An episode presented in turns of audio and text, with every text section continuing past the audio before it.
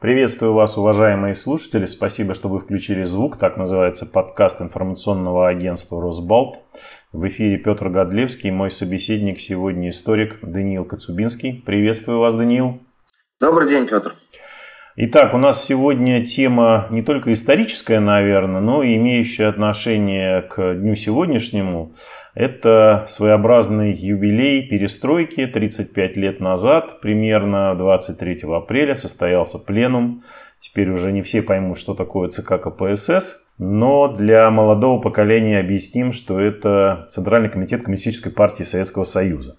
Организация, которая, согласно Конституции, была основной направляющей, движущей и правящей силой в нашей стране на протяжении десятков лет.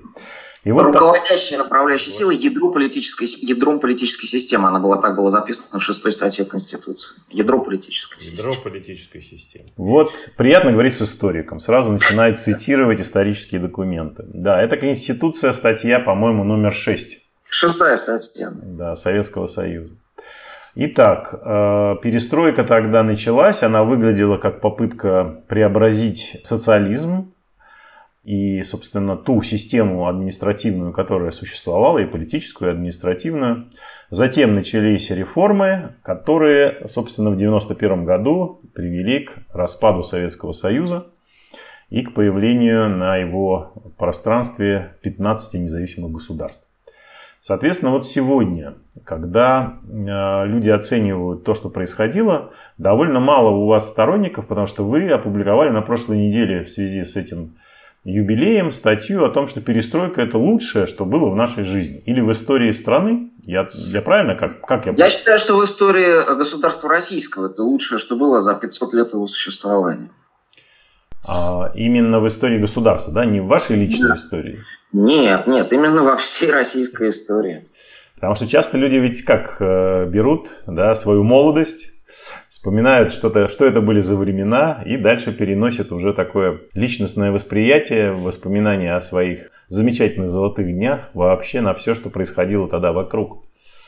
И, конечно, психологически тогда, может, пока, как, как был какой-то анекдот о том, что известного музыканта или писателя спросили лучшие годы вашей жизни, когда вы прожили. Он ответил, при Сталине. Все испугались и удивились, говорят, как, у вас же тогда, нам известно, арестовывали и родственников, и друзей. Он говорит, да, но тогда я был молодой, и девушки на меня смотрели. Ну да, но здесь так совпало, что перестройка действительно пришлась на период э, такой же примерно и моей жизни, но я ее все-таки оцениваю, как мне хотелось бы думать, э, как именно историк, а не как э, современник. Хорошо, тогда давайте, тогда давайте попробуем аргументировать эту вашу точку зрения, потому что я уверен, что если мы проведем какой-нибудь социологический опрос сегодня, то большинство посчитает, что перестройка это был некий кризис, который, как сказал Путин, закончился глобальной э, геополитической катастрофой, то есть крушение. Ну, он назвал это крупнейшей э, геополитической катастрофой 20-го столетия. Да, но я в данном случае с ним, разумеется, не согласен, и не согласен с теми, кто с ним согласен. То, что сейчас многие, э, причем даже из тех, кто хорошо должен, по идее, помнить эпоху а, так называемого развитого социализма, то есть брежневский застой, и, соответственно, пришедшие ему на смену, э, ну, сперва там Андропова, Черненко, то есть такие э, попытки этот застой во что-то преобразовать более эффективные, абсолютно не удавшиеся. Ну, а затем началась перестройка, и эти люди, по идее, должны помнить вот это все, то есть как они жили при Брежневе, как они стояли в очередях за гнилой картошкой, как они не могли сесть в автобус, потому что автобусы приходили раз в полчаса переполненные, как они не могли купить нормальную обувь, э, потому что та обувь, которая продавалась, обязательно натирала ноги в кровь, надо было ее разнашивать. Вот понятие разнашивать обувь, которое сейчас люди уже забыли. Когда не было в магазинах, что там, колбасы твердого копчения. Даже не во всех городах э, мясо было в продаже. В Ленинграде, в Москве в Киеве только бывало, и то не очень качественное мясо. То есть вот это все осталось в прошлом, все эти воспоминания. И то, что в поликлиниках были дикие очереди. Да, поликлиники действительно бесплатные были, но они сейчас, собственно, бесплатные. Пожалуйста, иди, пользуйся этой бесплатной медициной медицины, она была ничуть не лучше в то время, даже хуже, потому что э, меньше было возможности найти альтернативу на коммерческих основаниях, и доступность, несмотря на все вот эти импортозамещающие идиотизмы, которые сейчас практикуются, все-таки связь нашей медицины с западной сейчас гораздо более прямая и быстрая, чем тогда была. А на Западе, разумеется, технологии и фармакология, и, и, ну, и фармацевтическая продукция, и аппаратура все на порядок более совершенно, чем в современной России и чем в тогдашнем Советском Союзе. Вот это все остается в прошлом. А что у людей сейчас в сознании тех, кто должен был бы помнить э, то время и должен был бы помнить, как они все радовались, когда началась перестройка, и когда даже рухнул Советский Союз какое-то время, тоже была эйфория, недолго, правда. А недолго, потому что начались экономические трудности, и, и, и, и на фоне которых забылись вот все старые а, проблемы. А, так вот, а, сейчас у, у людей, у многих очень людей, отношение к сегодняшнему дню критическое. То есть очень большому количеству граждан, и причем совершенно справедливо, не нравится, во-первых, тот застой, в котором мы сейчас оказались, политически. Во-вторых, им не нравится то, что ну, экономика не развивается, мы в тупике, промышленность не развивается, торговля, торговля внешняя там вся зациклена на нефти. Но она и при Брежневе была вся на нефть ориентирована.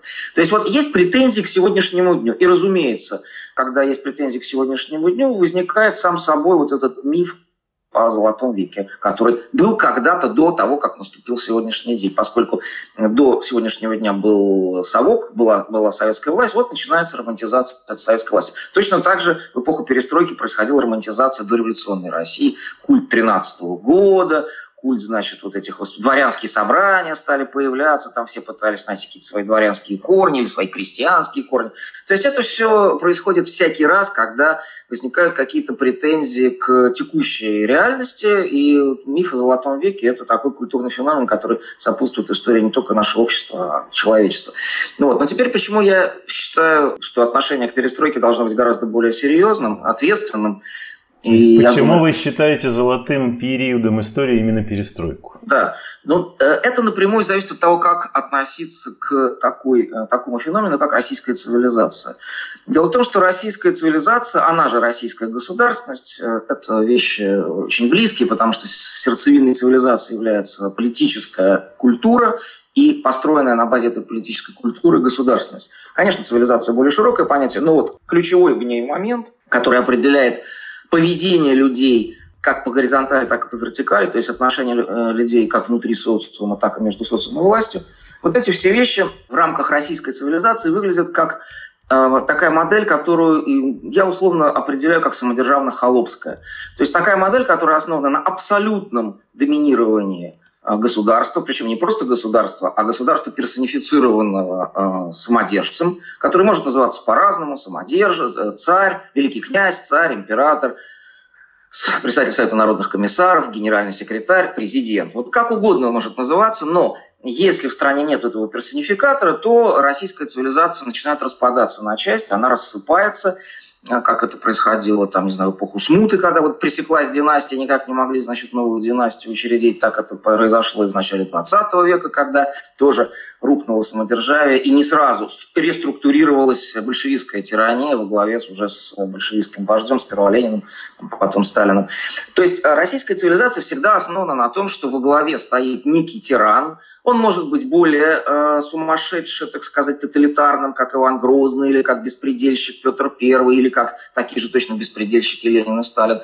Э, эта тирания может быть более мягкой, более такой вот, что ли, вегетарианской, как это происходило в эпоху, не знаю, там, просвещенного абсолютизма. Даже 17 век, хотя он вошел в историю как бунтажный, тем не менее, самодержцы в 17 веке не такие были беспредельщики, как вот тот же самый Иван Грозный.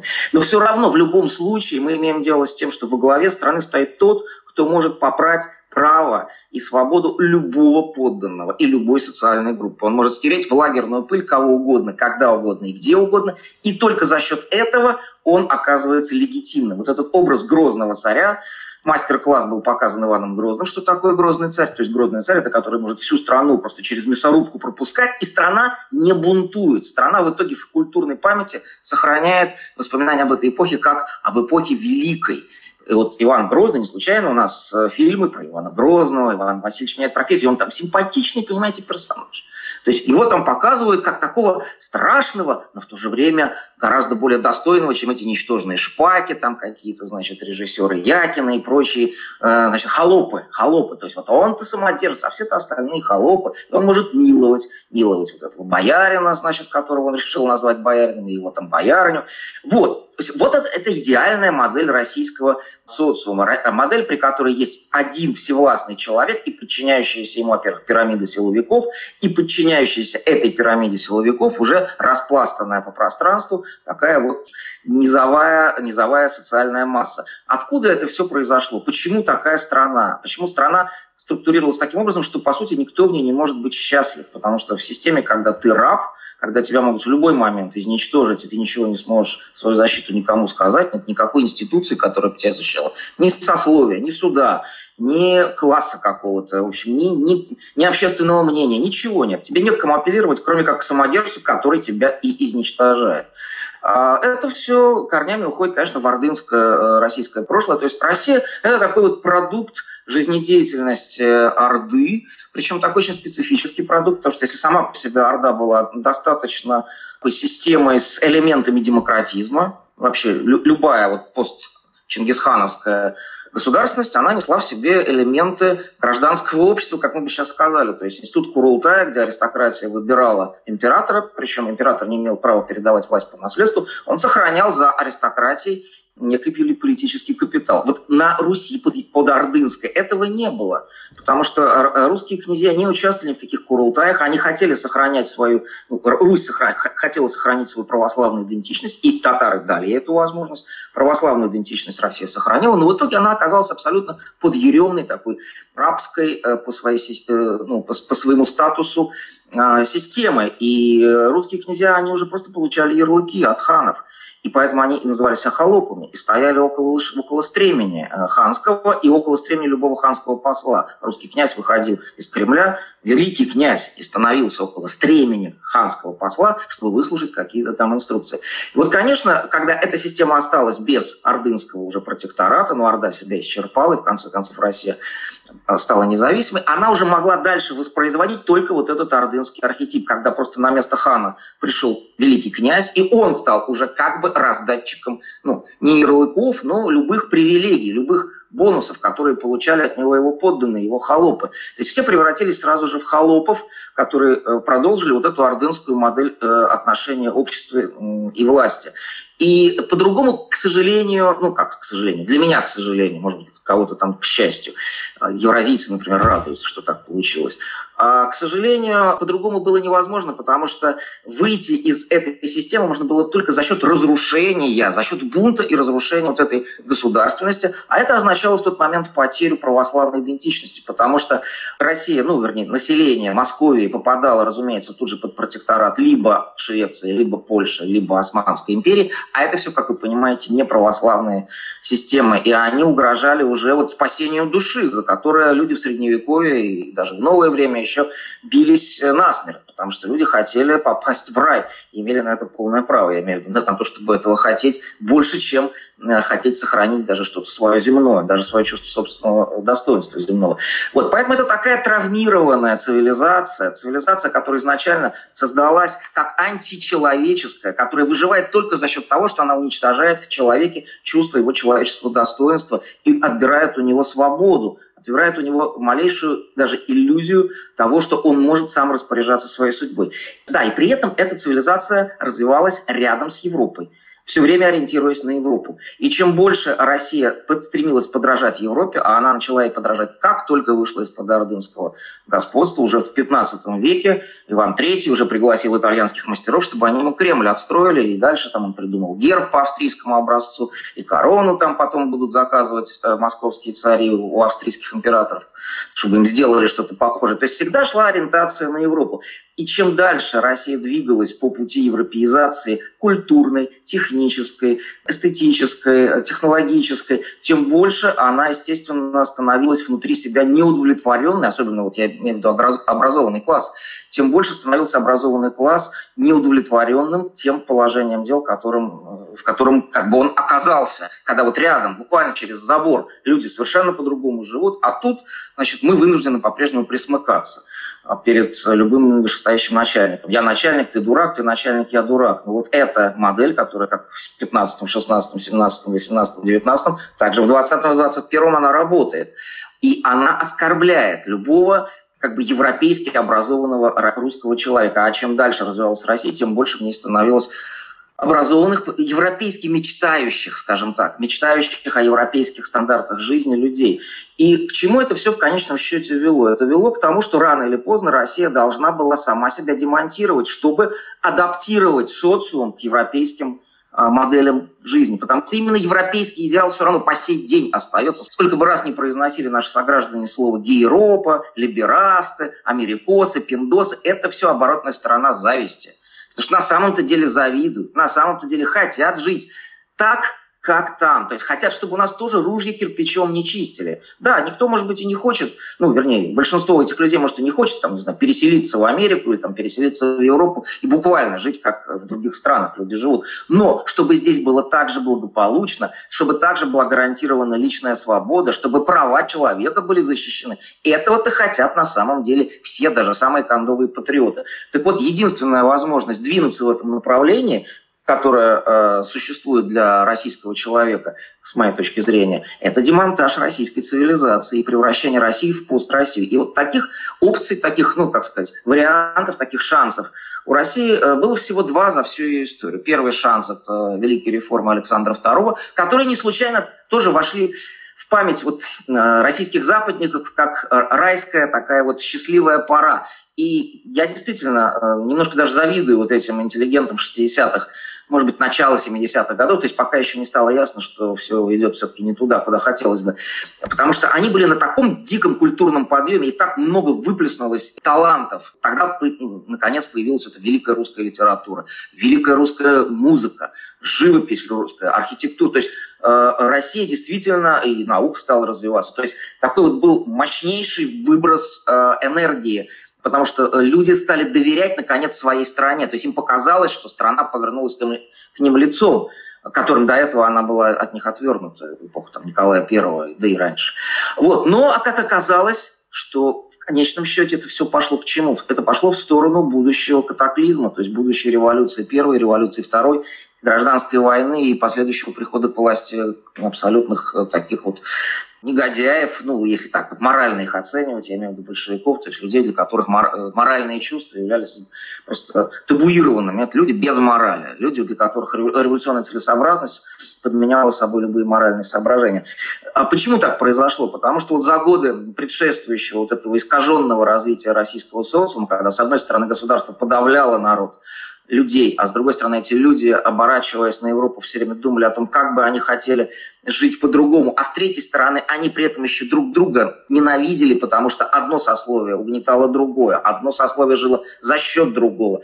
Культурно э, эти сословия различались, да плюс еще и куча разных народов было включено в эту страну, которые тоже были недовольны тем, что они оказались в орбите российской цивилизации. Поэтому как только великие реформы Александра II хоть чуть-чуть раскрепостили эту систему, либерализовали ее, причем либерализовали необратимо, потому что появились институты, которые уже было не упразднить, свободная пресса, земство, университеты, университетская автономия.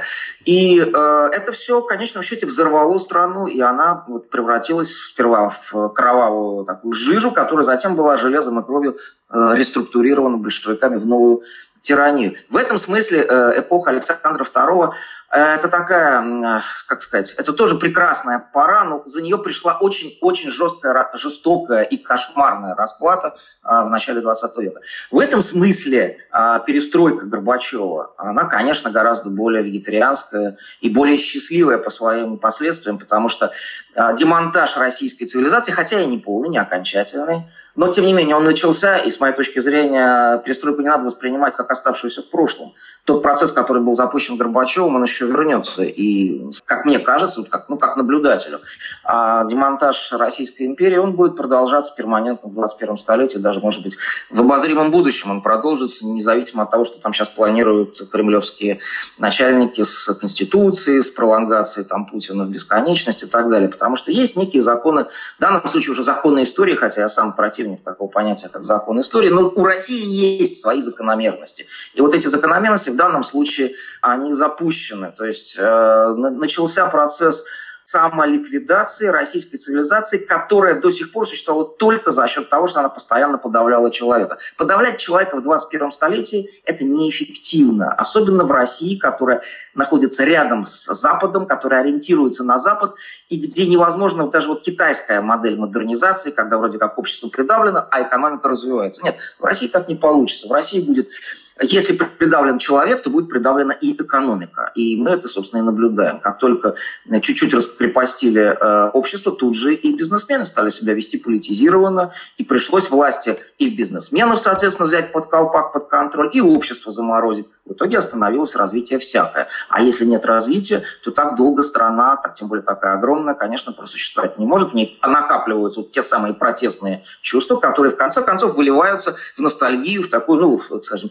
воспоминания о якобы золотом веке эпохи Брежнева, там, я уж не знаю, Сталина и так далее. Но за этим за всем скрывается, на самом деле, не риск того, что мы вернемся в советскую власть, а скрывается перспектива того, что мы продолжим процесс демонтажа, э, демонтажа, причем с моей точки зрения бескровного, потому что нету тех классов, тех сословий, тех групп населения, которые ненавидели друг друга 150-100 лет назад. Сейчас общество более гомогенно. Сейчас, если кто-то кого-то и ненавидит, то в основном ненавидят власть. Да, ненавидят каких-то вот чиновников, коррупционеров. Там. Да, пока еще сохраняется некая любовь к, ну такая, на мой взгляд, все-таки уменьшающаяся, к первому лицу. Но это тоже такая российская скрепа, традиция. Царь плохой, царь хороший, бояре плохие.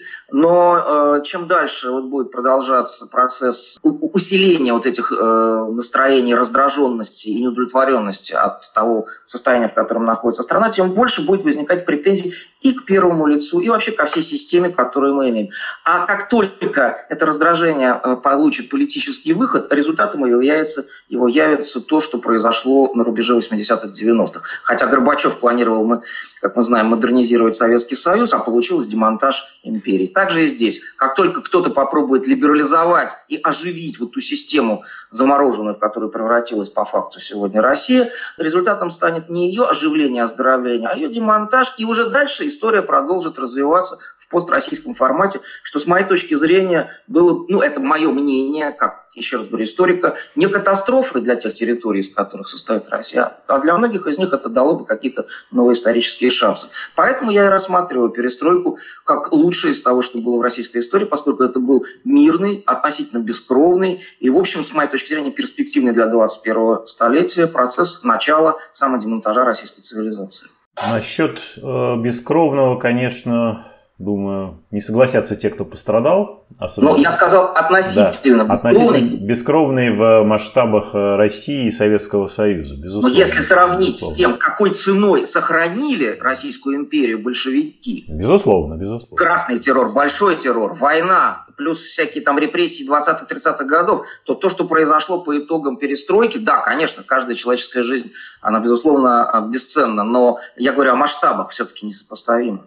Безусловно. Просто сейчас еще, когда вы уже говорили о демонтаже Советской империи, сегодня, наверное, только ленивый не сравнивает э, два обстоятельства. Цены на нефть с начала 80-х годов прошлого века стали падать. В результате очень приближенно, скажем так, Советский Союз перестал получать за каждую тонну нефти 3 тонны зерна, стал получать всего одну тонну. И э, экономический крах, он для многих экономистов, тогда даже советских, он э, был уже очевидным. Отсюда, говорят, и началась перестройка, отсюда Михаил Сергеевич и, собственно, пошел на либерализацию той существовавшей системы. Ну а закончилось действительно то, чем вы говорили, крахом всей империи. Вот сегодня э, только ленивый не говорит о том, что да, цены на нефть невероятным образом упали, Россия таким образом насильственно снимается с нефтяной иглы. Вот э, тот демонтаж, о котором вы говорите, на ваш взгляд, он действительно э, начнется с того, что кто-то сверху, неизбежно, так же, как было и в период перестройки, затеет вот эту вот либерализацию существующей ныне системы? Значит, я бы ответил на этот вопрос так. Во-первых, есть несколько, ну, в вашем вопросе есть несколько э, бесспорных э, тезисов, а есть э, некоторые, которые я бы хотел прокомментировать. Значит, что касается экономических предпосылок для политических перемен. Э, никогда напрямую экономика на политику не влияет. Она всегда является неким гарниром, неким вспомогательным таким катализатором да, того, того э, развития политических событий, которое уже само по себе назрело именно как политическое. То есть, когда созревают политические предпосылки, тогда экономика может на что-то повлиять. Но я просто приведу простейший пример. При Сталине не было никаких политических предпосылок ни для какой либерализации, поэтому голод 1947 года страна не то, что там совершенно спокойно пережила, но в политическом плане никаких бунтов даже не было. То есть вот люди просто умирали от голода там, десятками, сотнями тысяч и не бунтовали. То же самое опричнина, пожалуйста. Я уже приводил этот пример. Э, ужас, что творилось в стране. Казалось бы, предпосылки для протеста есть, а протеста нет.